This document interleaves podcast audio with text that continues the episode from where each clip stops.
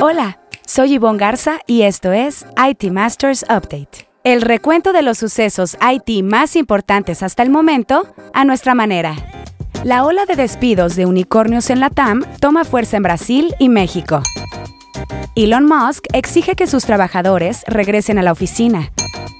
Sheryl Sandberg, la segunda al mando de Facebook, anuncia su salida. La Profeco lanza campaña para promover un ecosistema digital seguro y confiable. En la sección Así lo dijo, Julio Velázquez habla sobre la apuesta de Google Cloud al talento mexicano. Y el IT Masters Insight de la semana es de Luis Carcellé, director regional de tecnología para América Latina de The Steel Lauder Companies. Dos empresas unicornio de América Latina han tenido recortes en los últimos días. La compañía de software de comercio electrónico brasileña Vitex ha despedido a 200 empleados, equivalente a 13% de su personal. Y la plataforma mexicana de criptomonedas Bitso recortó al menos a 80 personas de las áreas de ingeniería y comercial, según confirmaron ex empleados. Pero antes de entrar en materia, revisemos otros temas candentes en el dossier. Elon Musk, el hombre más rico del mundo, envió un par de memorandos similares a principios de la semana pasada para presionar a sus empleados de SpaceX, la compañía de cohetes, y Tesla, el fabricante de automóviles eléctricos, a pasar tiempo en la oficina. En su correo electrónico, Musk les dijo que estaban obligados a pasar un mínimo de 40 horas en la oficina por semana. Aquellos que no lo hicieran serían despedidos, escribió en el memorando que fue obtenido por The New York Times. Añadió que cuanto más senior seas, más visible debe ser tu presencia. Y explicó que por eso él pasó tanto tiempo en la fábrica, para que los que estaban en la línea pudieran verme trabajando junto a ellos. Si no, SpaceX habría quebrado hace mucho tiempo.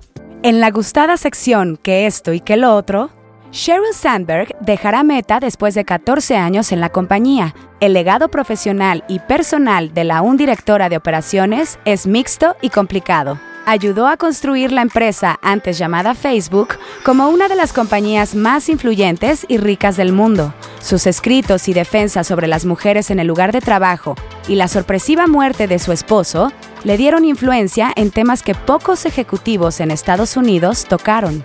Sin embargo, fue omisa cuando se acusó a Facebook de los trolls rusos que precedieron la elección presidencial estadounidense en 2016. Sandberg también estuvo entre los responsables de la reacción tardía e insuficiente de Facebook en 2018 sobre Cambridge Analytica.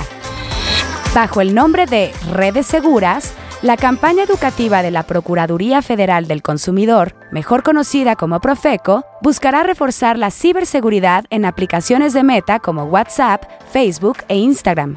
Los materiales en redes sociales incluyen guías de seguridad, módulos pedagógicos para saber identificar potenciales estafas y tutoriales para reforzar la seguridad de la cuenta. La Profeco dio a conocer la campaña la semana pasada como parte de una alianza de colaboración con Meta. En el último año, el robo de cuentas de WhatsApp en el país se ha incrementado.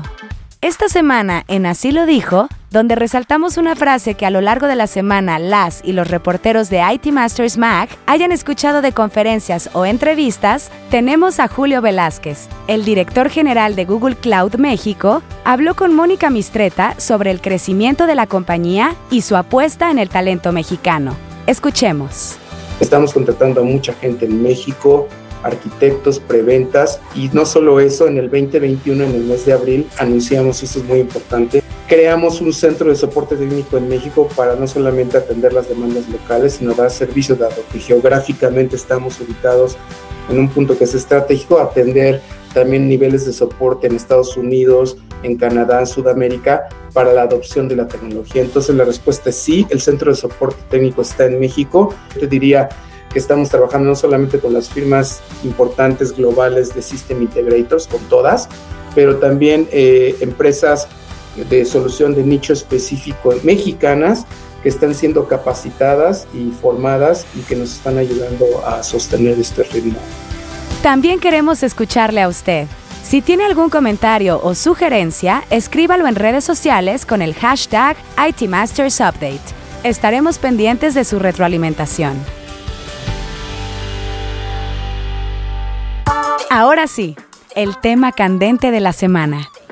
Vitex y Bitso son dos más de las empresas unicornio que se sumaron a los despidos de decenas de empleados que llevó a cabo PayPal la semana pasada.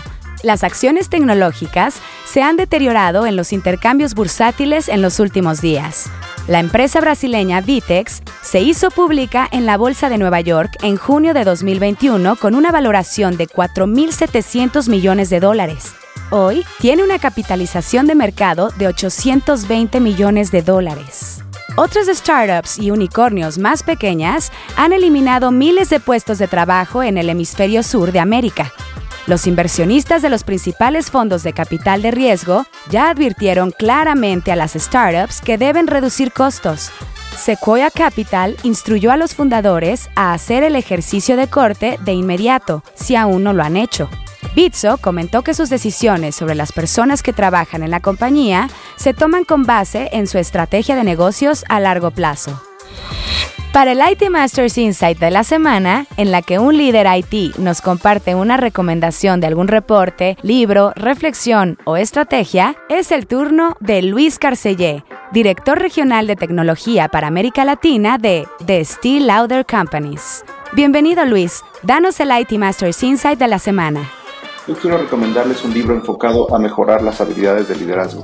Está disponible tanto en formato impreso como en formato digital descargable y como audiolibro. Se publicó a inicios de este año y se llama The Leader's Brain o El cerebro del líder. El autor es Michael Platt, un profesor de Wharton de la Universidad de Pensilvania, a quien tuve la oportunidad de ver en una sesión y por eso se lo recomiendo mucho.